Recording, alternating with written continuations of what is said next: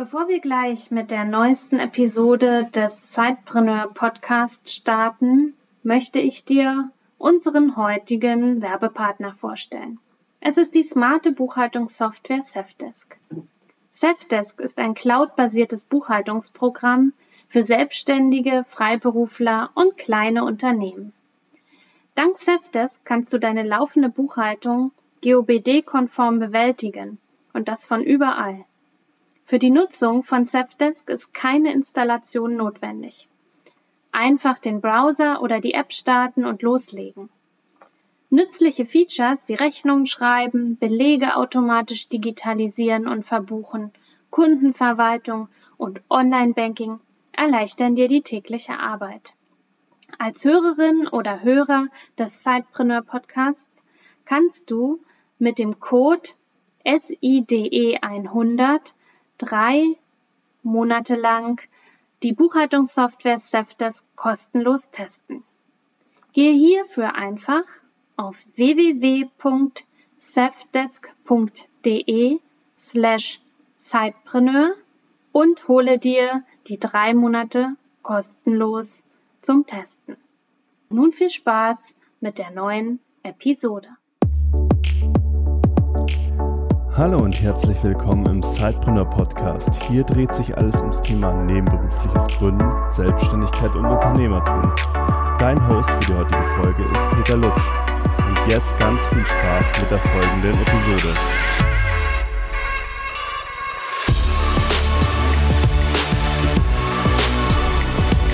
Hallo und herzlich willkommen zu einer neuen Episode des Sidepreneur Podcast. Ich habe heute Lars Müller zu Gast.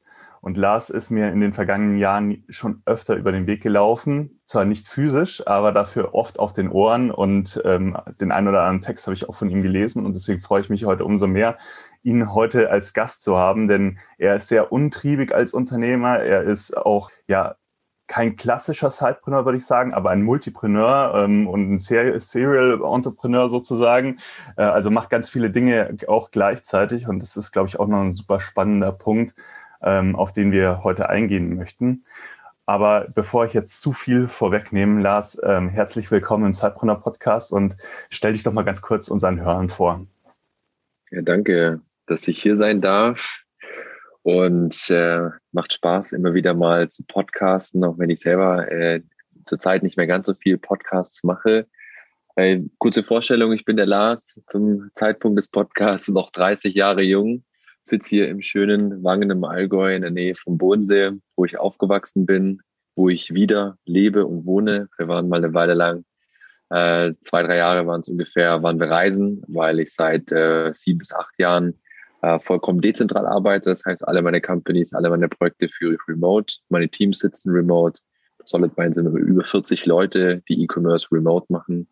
Und ähm, das ist so das Thema. Ja, ich bin seit ich 14 bin selbstständig aktiv. Ich war noch nie angestellt. Ich baue mein Leben lang schon gerne Dinge. Und das ist so in a nutshell, ja. der Lars, ja, der ja, der schwäbische Bur, ja, hier, der gerne, gerne bastelt und gerne baut, äh, vor allem Unternehmen. Ja, super spannend. Also auch gerade dieser Punkt, den du gesagt hast, also seit 14 äh, selbstständig und sehr untriebig unterwegs mir bist du das erste Mal so in der, ja, in der Öffentlichkeit, sagen wir mal, ähm, ja, aufgefallen, als du mit deiner Challenge damals rausgegangen bist, dass du mit äh, Amazon FBA ähm, 1000 Euro am Tag verdienen möchtest. Und das hast du damals bei äh, mhm. Let's See What's Works ähm, ja, so veröffentlicht, diese Challenge. Also es, das war so das erste Mal, glaube ich, auch, wo du so aktiv rausgegangen bist an die Öffentlichkeit. Was war denn dein Antrieb, die, diese Challenge zu machen und warum hast du die Öffentlichkeit gesucht? Ich habe vor Solid Mind, also vor sechs Jahren ungefähr, habe ich eine Softwarefirma aufgebaut gehabt, weil ich eigentlich im Kern ein kleiner Nerd bin. Ich habe äh, davor mir das Webentwickeln selber beigebracht, habe Informatik studiert, weil meine Mama gesagt hat, ich soll noch was Richtiges machen mit Zertifikat und Co. Ähm, und äh, während diesen drei Jahren Softwarefirma, Web-Softwarefirma, habe ich sehr äh, gut gelernt, worin ich gut bin, also was ich gut kann und was ich nicht gut kann. Und ich bin sehr, sehr gut darin, Dinge anzustoßen und bin nicht so gut darin, Dinge konsequent äh, und schön sauber, äh, quasi wiederholende Themen äh, weiterzuführen.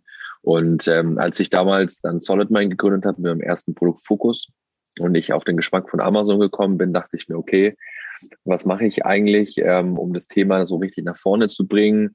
Ach, lass doch einfach mal eine Challenge draus machen. Eigentlich vordergründig, um äh, mir selber den Druck zu machen, das Ding nach vorne zu bringen. Ja, also gar nicht mit der, die, also die Idee war gar nicht jetzt irgendwie so eine, so eine, so eine Public, so eine, so eine PR-Story daraus zu machen, sondern es war eigentlich so, yo, lass mal machen. So, und dann gab es den Christian Häfner, der gesagt hat, hey Lars, ich habe hier Let's See What Works, ich habe da so ein paar tausend Besucher im Monat drauf, das ist so eine Unternehmer-Blog-Plattform, mach doch das auf meinem Blog. Und er sagt, okay, cool, was machen? Ja, und dann dachte ich mir, okay, was, was so, was für ein Ziel? Ja, 1000 Euro am Tag klingt gut. Welcher Zeitraum? Ja, so ein halbes Jahr und dann einfach gestartet und dass daraus dann das Ding viral gegangen ist und äh, mich in eine, sag ich mal, Amazon-Influencer-Position äh, katapultiert hat damals, das habe ich am Anfang gar nicht damit gerechnet, weil ich es nicht auf vordergründig deshalb gemacht habe. Eigentlich gar nicht. Ja, sondern mhm. eher so, mir selber äh, in den Arsch zu treten, sozusagen. Also so irgendwie auch ein bisschen diesen Fitnessstudio-Effekt zu haben, wenn man irgendwie mit, mit einem Buddy ins Fitnessstudio geht, dass man so den Anreiz hat, einfach dran Definitiv. zu bleiben ja, ich hatte das damals, wie gesagt, auch verfolgt und äh, du hast ja da auch relativ schnell Fortschritte gemacht und ich kann mir vorstellen, dass du aus dieser Zeit auch einiges an Wissen im E-Commerce mitgebracht hast, weil das hatte ich ja auch so ein bisschen dann äh, wahrscheinlich äh, auch in die nächste Gründung gestoßen sozusagen. Du bist ja dann in die Nahrungsergänzungsmittelbranche eingestiegen ja, hast äh, mit Solent Mind da, bist da durchgestartet, hast das Ganze auch dokumentiert. Was würdest du sagen, was waren, ja, was waren da so deine, aus heutiger Sicht, deine größte Hürde in der Anfangszeit, die du dann nehmen musstest in der Branche? So allgemein meinst du in der Nahrungsergänzungsmittelbranche oder wie meinst du, genau? Genau, also für, okay. lass uns zuerst mal in die Branche einsteigen und dann vielleicht auch so deine Learnings im Handel, also wie du eingestiegen bist. Hm.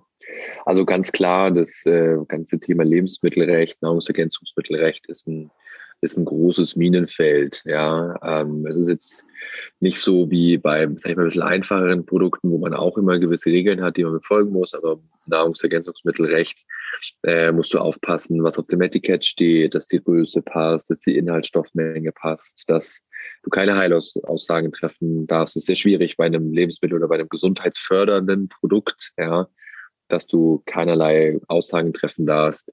Und da bin ich am Anfang schon häufig auf die Nase gefallen und hatte da häufig Kontakt auch mit den Behörden, weil die kontrollieren sowas natürlich. Die Lebensmittelbehörden ziehen Proben, äh, melden sich bei dir, wenn Dinge nicht passen. Und du kannst dir vorstellen, es passt immer irgendwas nicht. Selbst wenn du der Meinung bist, es passt alles.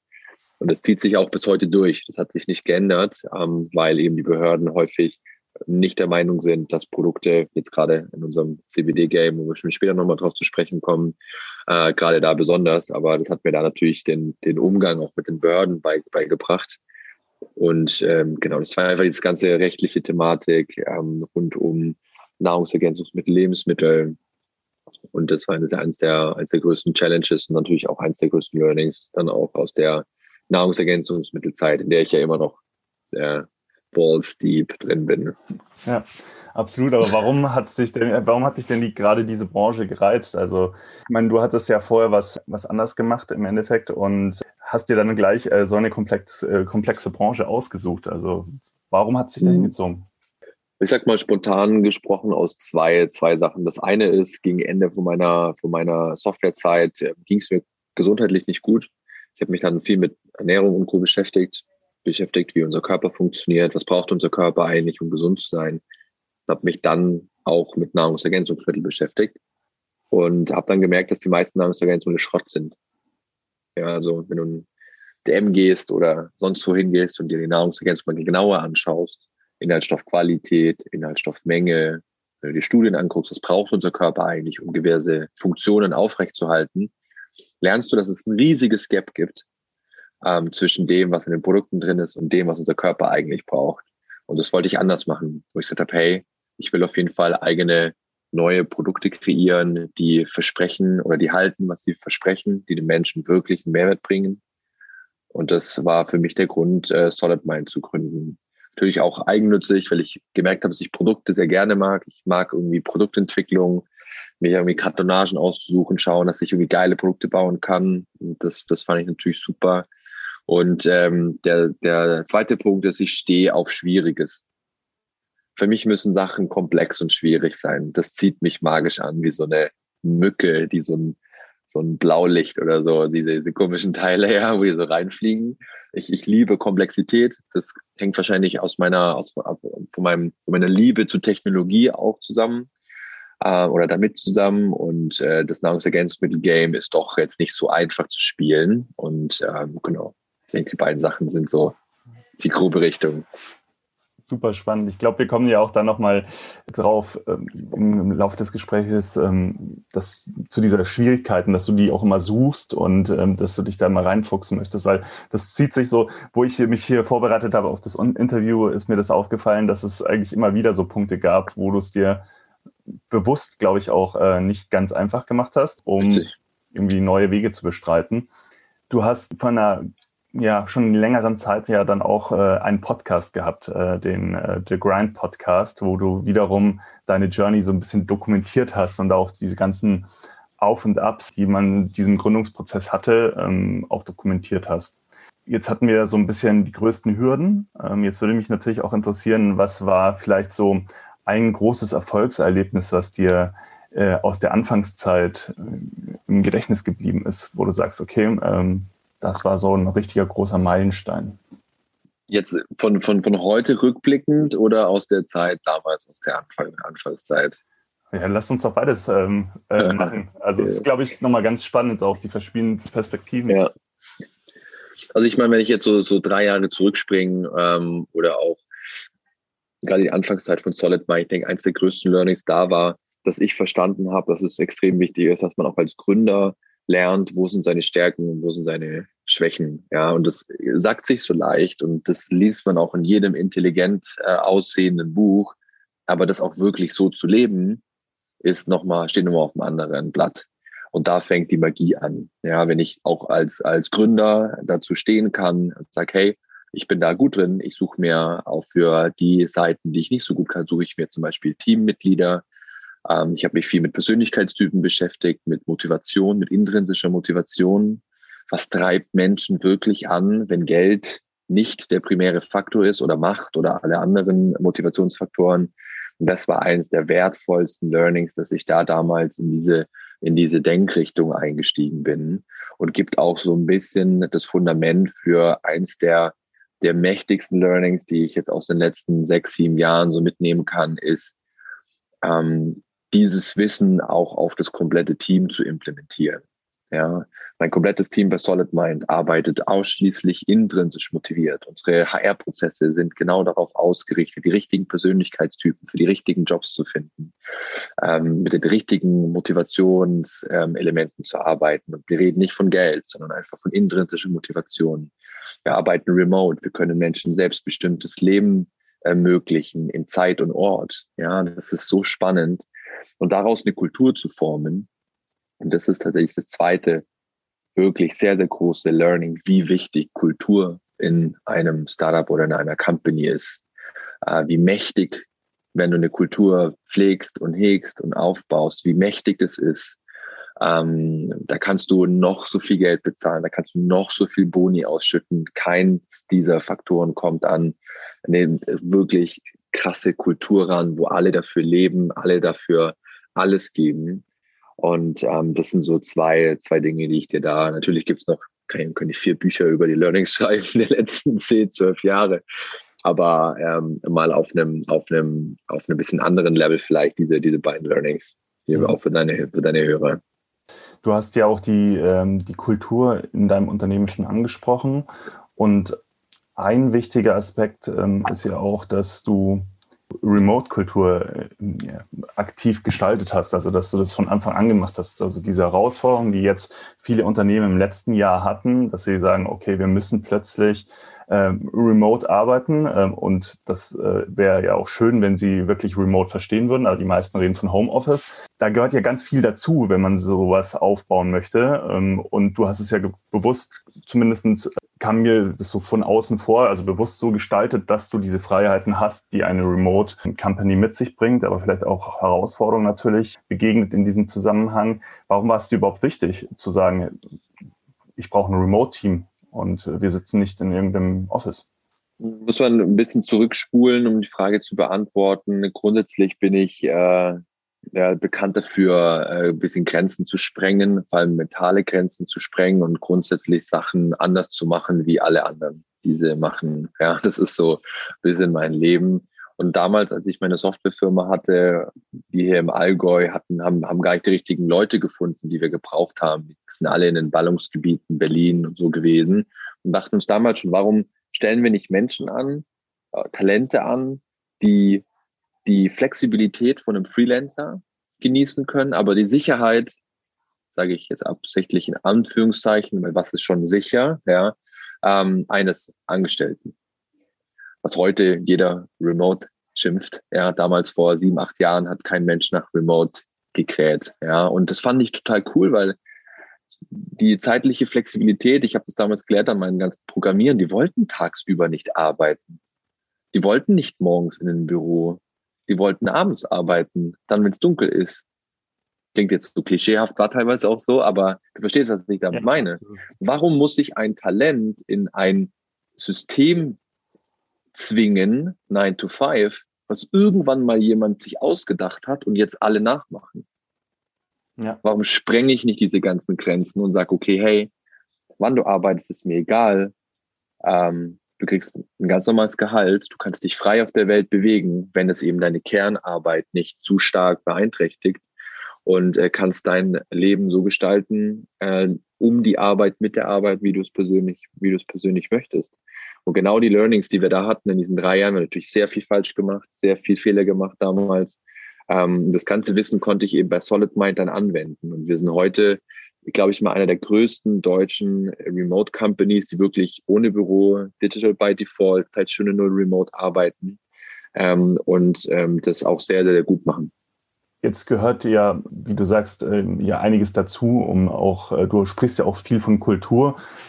Da gibt es ja so einfach äh, Herausforderungen, die einem da begegnen, wenn man ein Remote-Team äh, baut zum Beispiel angefangen vom, ähm, vom Onboarding über die gleichen Ziele, über ein Gemeinschaftsgefühl, das man im Idealfall für eine Mission, für eine Vision entwickeln sollte. Wie ist da euer Ansatz, um ja auch dieses Zwischenmenschliche ähm, sicherzustellen und nicht nur Tasks abzuarbeiten? Finde es immer total schön und auch irgendwie berührend, wenn meine Leute aus meinem Team sagen, dass sie sich in unserem Remote-Team zugehöriger und näher an bei den Menschen dran fühlen als bei ihrem vorherigen Job, wo sie jeden Tag im Office waren. Und wie kriegen wir das hin? Indem wir eben ähm, das Thema Kultur wird immer wieder vorkommen, denke ich mal, wenn wir das Thema Thema sprechen. Du wirst bei uns halt sofort sehr sehr stark in das komplette Team integriert. Du du kannst innerhalb von unserer Company sehr, sehr selbstbestimmt äh, Dinge voranbringen. Ja, du wirst total schnell in die ganzen anderen Teams integriert. Wir haben einen sechswöchigen, richtig geilen Onboarding-Prozess, wo du Ansprechpartner hast, Check-ins hast, wo du einen Online-Kurs hast, wo du dir die ganzen Infos anschauen kannst, weil wir uns mal die Frage gestellt haben, wie läuft denn Onboarding remote? Erster Arbeitstag als Remote-Arbeiter, ja, äh, oder eine Remote-Company, machst dir morgens einen Kaffee, setzt dich an deinen Schreibtisch, hast wahrscheinlich zu Hause gar nicht die richtige Möglichkeit, richtig zu arbeiten und machst deinen Laptop auf und dann hast du keine Zugangsdaten und so weiter und so fort. Darüber haben wir uns halt ganz früh Gedanken gemacht und uns überlegt, wie können wir einen richtig geilen Onboarding-Prozess schaffen, dass jeder direkt gleich weiß, um was geht's bei uns, was sind unsere Werte. In diesem Onboarding lernst du unsere Werte, unsere Visionen, unsere Missionen kennen und siehst halt auch an verschiedenen Rhythmen, Call-Rhythmen und Co., die wir aufgebaut haben, dass wir die alle halt zu 100 Prozent auch leben. Ja. Und wir pflegen, wir machen ganz, ganz viele Sachen. Da könnte ich jetzt zehn Stunden dir Sachen äh, Sachen sagen, aber wir haben so schön montags ein äh, Weekly Check-in und ein Freitag ein Weekly Check, Check-out in der ganzen Runde. Wir bieten äh, von, Mond, von Dienstag bis Freitag sogenannte Cycles an. Da können Leute, das ist quasi wie Zusammenarbeiten im Großraumoffice, nur digital. Das heißt, von 10 bis 12.30 Uhr machen wir den Zoom-Raum auf und alle Leute, die Bock haben, einfach zusammenzuarbeiten, können da einfach in den Zoom-Raum kommen. Und dann haben wir ein bisschen so eine Pomodoro-Strategie dabei, dass wir die Leute helfen, ein bisschen produktiver zu sein.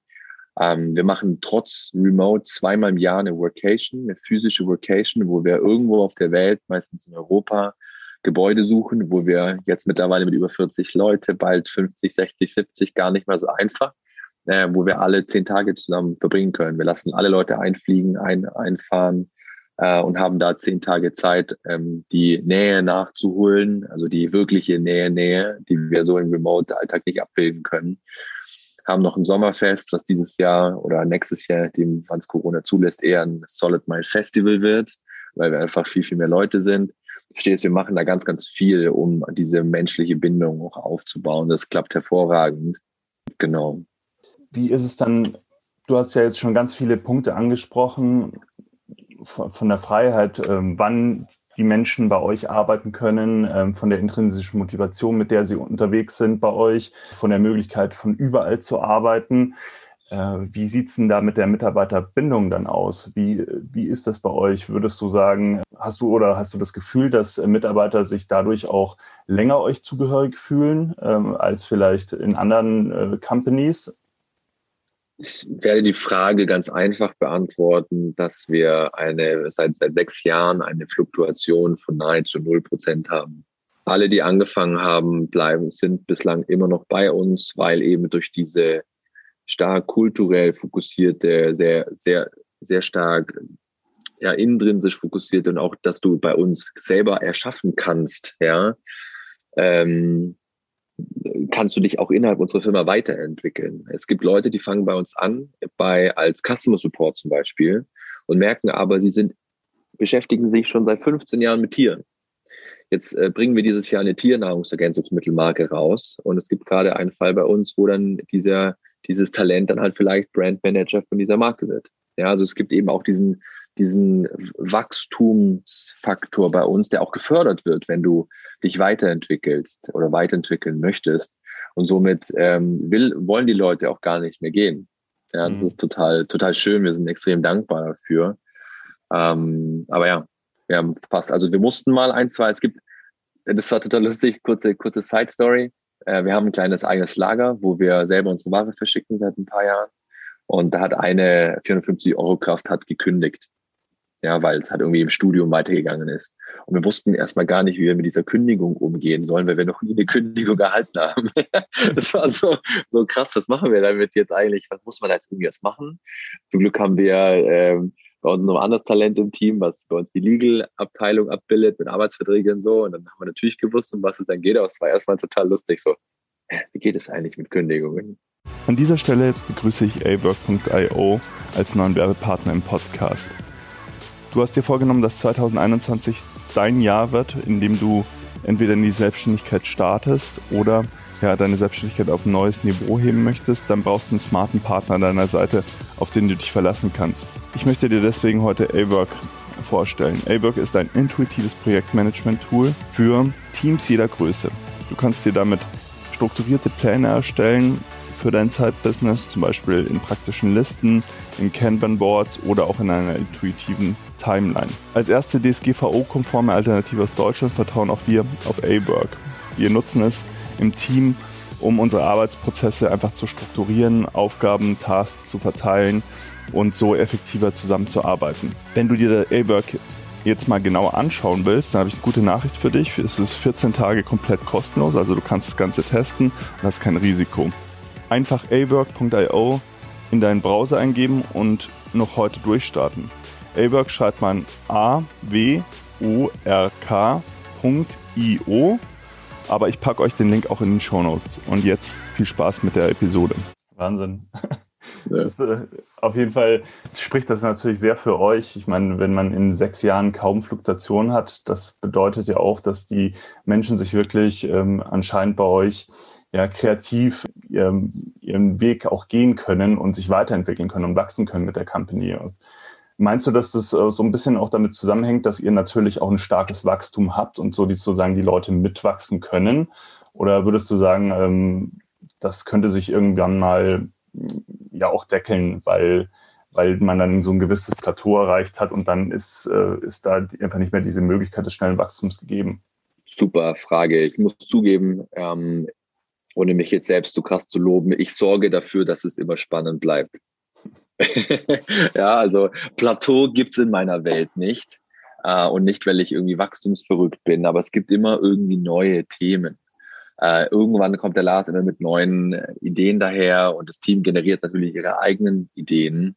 Und Solid Mind ist wie so eine Plattform geworden, ja, wo, wo jetzt Teams, äh, Leute aus unserem Team anfangen, eigene neue Brands zu bauen. Total geil. Ja, weil wir einfach sagen, hey, wir haben irgendwie das Know-how, wir haben die Bordmittel und so wird es immer spannend bleiben und wird nie so ein klassisches Plateau erreichen, wo es irgendwie geradeaus weiter, weitergeht.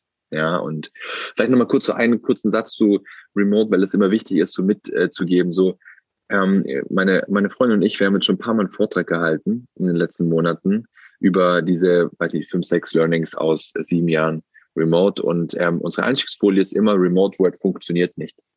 Okay. Und es ist auch, das ist auch so. Remote Work funktioniert nicht. Punkt, Punkt, Punkt.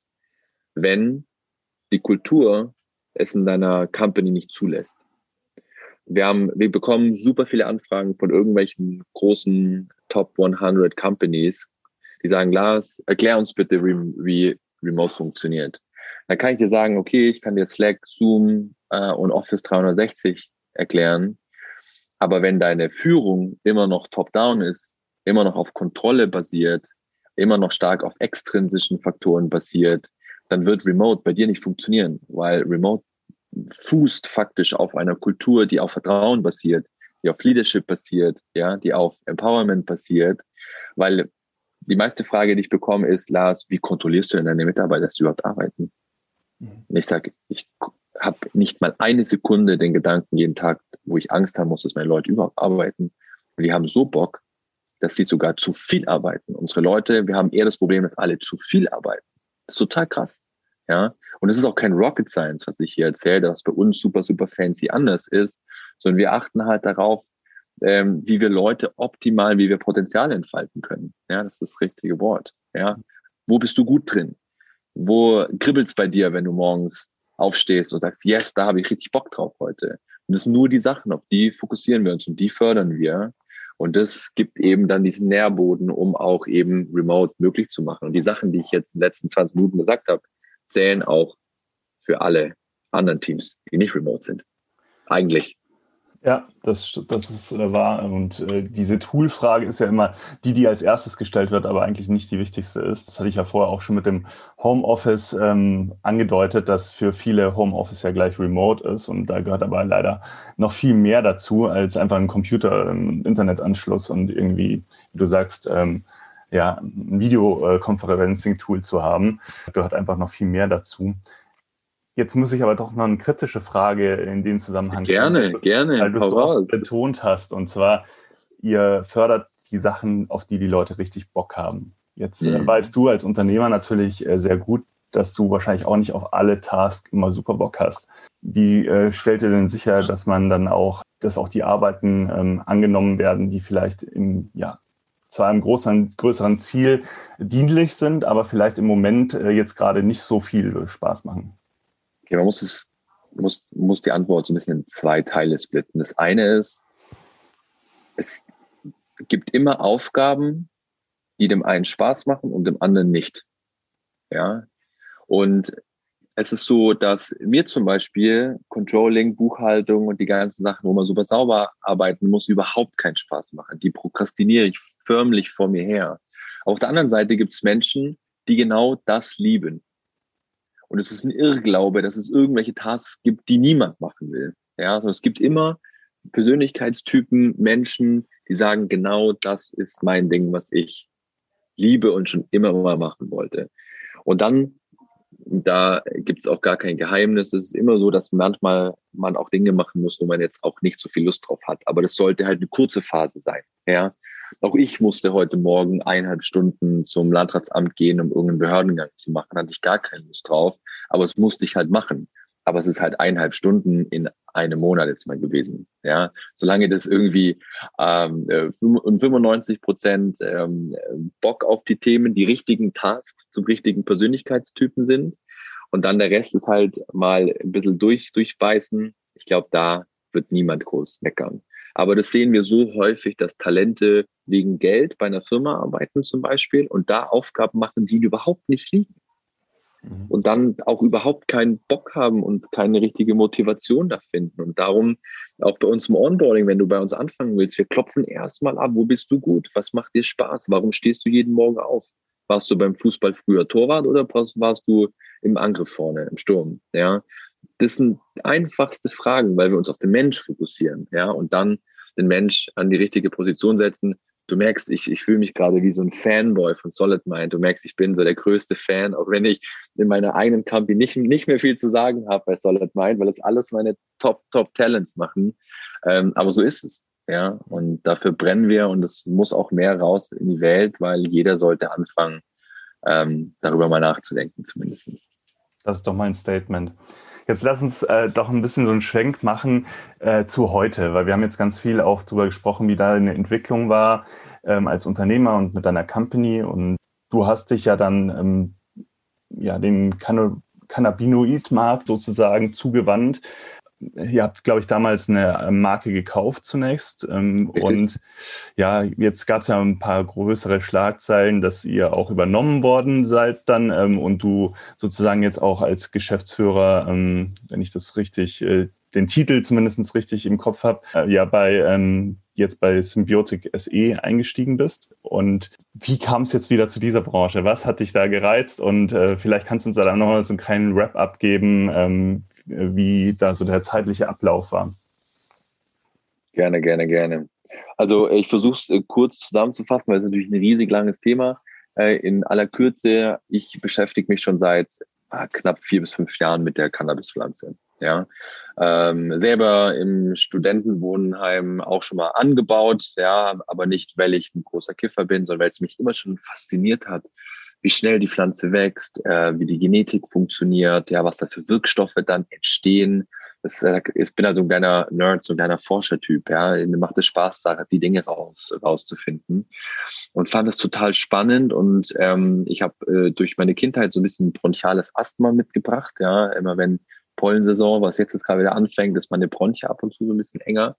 Und ähm, damals, als 2017 im März die, ähm, Medi es ist medizinische Cannabis legal wurde, habe ich über einen, einen, einen tollen Arzt in Berlin die Möglichkeit bekommen, äh, medizinischer Cannabis-Patient zu werden, weil THC eine sehr stark bronchienerweiternde Wirkung hat und ähm, habe die ganze User Journey mal durchgemacht. Habe in Berlin mir Blüten gekauft in der Apotheke, super teuer, fast nichts da gewesen. Und äh, mir ist schon immer gedacht, wie schaffe ich es irgendwie unternehmerisch in diesem Bereich aktiv zu sein?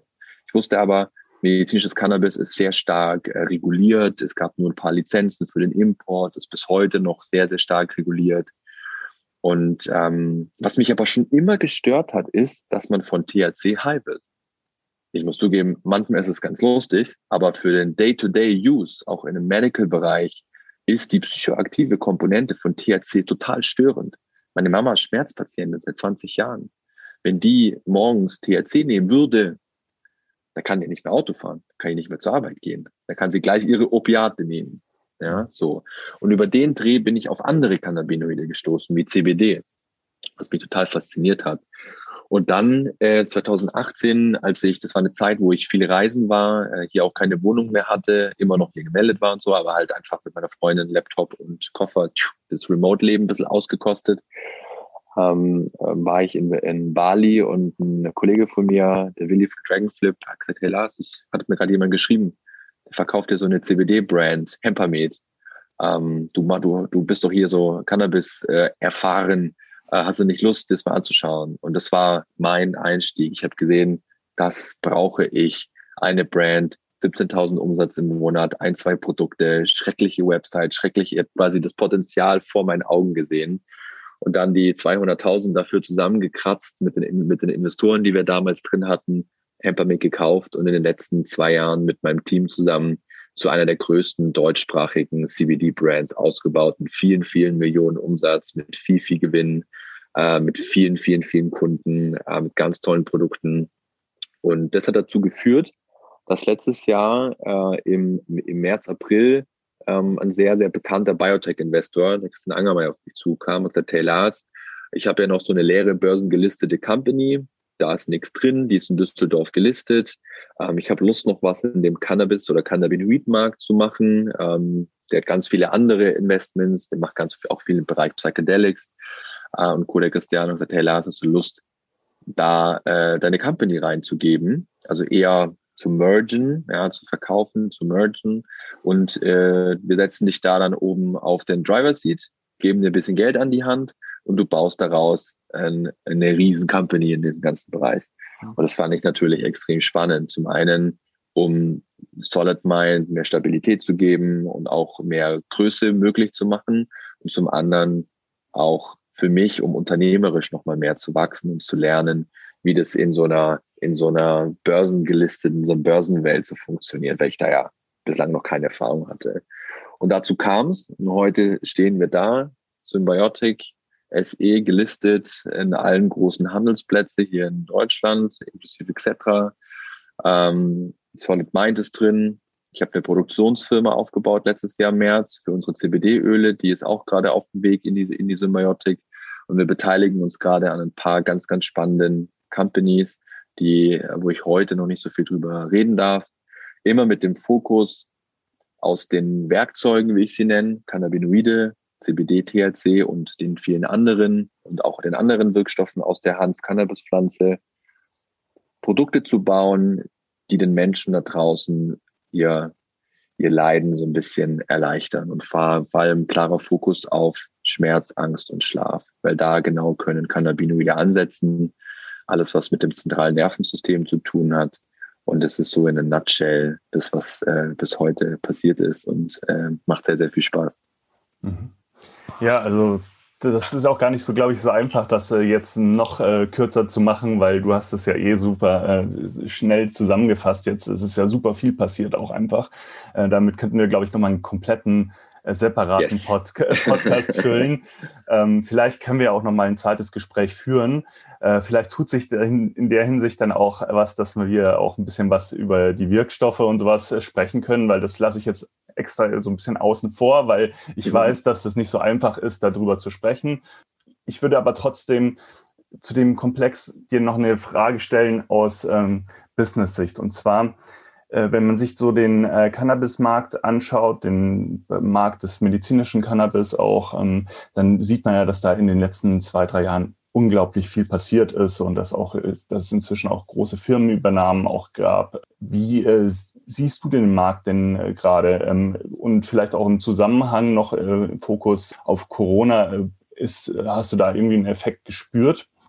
Ja, also der medizinische Cannabismarkt ist, ist natürlich ein Markt von ganz, ganz vielen, die wir mit Cannabinoiden bedienen können. Ja, ähm, wenn man kann, wenn man mal nach Kanada rüberschielt und nach äh, Amerika rüberschielt, da ist, da haben wir natürlich in den letzten Jahren eher so einen Tiefflug erlebt, einen steilen Anstieg, ja, gerade was die ganzen börsengelisteten Companies angeht, weil alle auf den Anbau gegangen sind und dann gemerkt haben, hoppla, wenn alle Rohstoff produzieren, ähm, gibt es auf einmal so viel Rohstoff, dass halt auf einmal günstiger wird und dann diverse Ziele und Zahlen nicht mehr erreicht werden können. Und auch hier in Deutschland sind wir in Europa eins der Länder, die am fortschrittlichsten ist, was das ganze Thema Medizinalcannabis angeht. Aber ich muss zugeben, dass mich, mich diese ganze Diskussion rund um Medizinalcannabis schon etwas langweilt, weil THC ist nur ein Cannabinoid von knapp 100, die wir auf unserem Planeten finden in verschiedenen Pflanzen. Hanf und Cannabis sind nur zwei Pflanzen, die äh, Cannabinoide enthalten. Ja, wir schauen uns viele andere Pflanzen an, die auch Cannabinoide enthalten.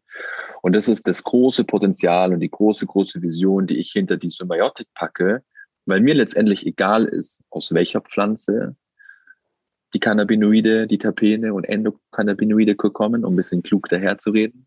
Ähm, mir ist auch egal, welches Cannabinoid letztendlich der Wirktreiber ist, sondern was mein, was meine Vision ist, Lösungen zu finden für diese Probleme da draußen. Ja, du merkst, es ist immer wieder das gleiche Pattern in meinem Leben. Hm. Ich suche nach Probleme.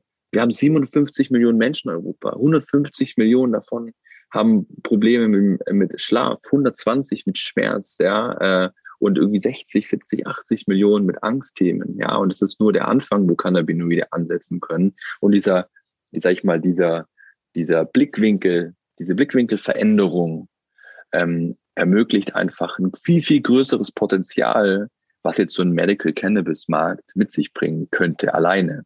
Ja, der ist schon groß, aber Lösungen zu bauen für diese Milliardenmärkte ist viel, viel, viel größer.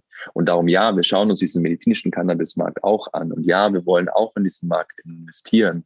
Aber es ist nicht, es ist ein Teil von was Großem. Es ist vielleicht ein Prozent von dem, was eigentlich möglich ist. Und dieser, dieser Blickwinkel, den haben meiner Meinung nach nur ganz, ganz wenige bis fast gar keiner. Weil alle halt immer nur CBD oder THC. Das sind so die, die Running, Running Cannabinoids, die ja auch irgendwie draußen total bekannt sind.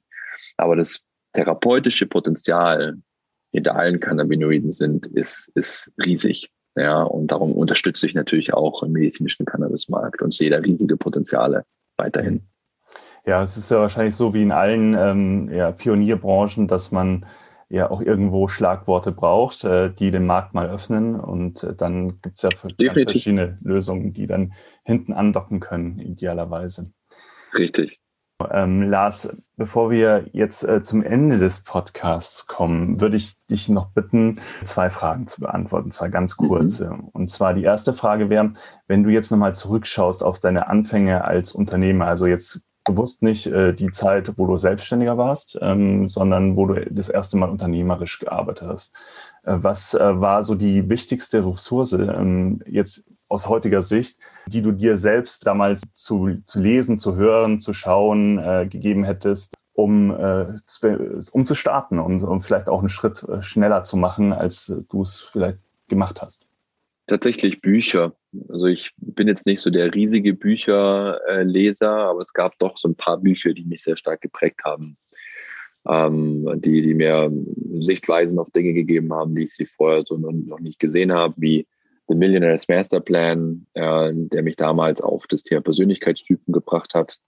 Äh, ein bisschen komischer Titel für so ein Buch, aber äh, total toll, äh, weil ich echt mal gelernt habe, so hey, ich bin gar nicht falsch, ja, weil ich man dachte, ich kann Dinge aufbauen, dann mache ich sie wieder kaputt. Aber es gibt halt tatsächlich Menschen, die genau darin gut sind, ja, und äh, und da gab es eben noch eine Handvoll weitere Bücher, die, die wirklich mein Leben maßgeblich verändert haben. Kaffee am Rande der Welt, Big Five for Life zum Beispiel, habe ich damals schon gelesen äh, jetzt wieder gelesen, erst vor kurzem und gemerkt, krass, wie viele Elemente ich doch irgendwie implementiert habe, unterbewusst und so weiter und so fort. Genau. Ja, super spannend. Ja, ich finde auch, wenn man so ein, so ein Buch wie ähm, ja, das Café am Ende der, der Welt ähm, in unterschiedlichen äh, Zeiten, wo man auch unternehmerisch tätig ist, ja. immer wieder liest, da sieht man ja auch ganz andere Aspekte, weil man einfach in der persönlichen Entwicklung auf einem ganz anderen Niveau dann vielleicht auch schon ist und wieder neue Sachen rausziehen kann. Genau. Total. Aber äh, es sind auf jeden Fall total spannende ähm, Empfehlungen.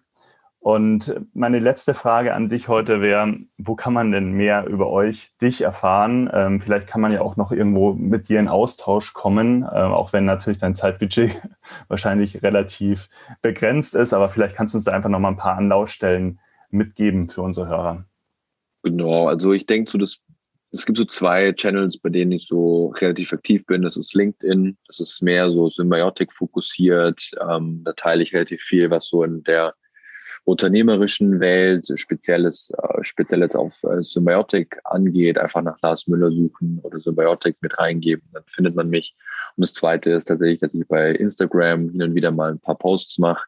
Da geht es eher so um, um andere Dinge, die ich baue. Ja, ich baue gerade zwei Wohnungen aus. Ähm, ich äh, überlege gerade eine eigene Systemgastronomie zu bauen. Das sind so Dinge, die ich da eher so ein bisschen teile, mit Bilder begleite.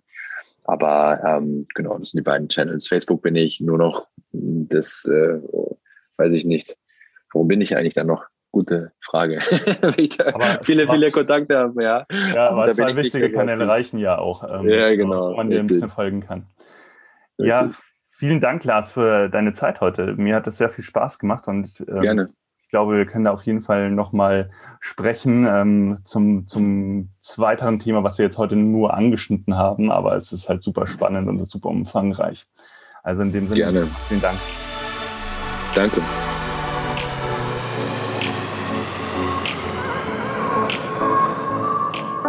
Du willst noch mehr Tipps, Tricks und dich mit anderen Zeitpreneuren vernetzen, dann komm doch einfach in unsere Facebook-Community. Den Link dazu findest du in den Show Notes.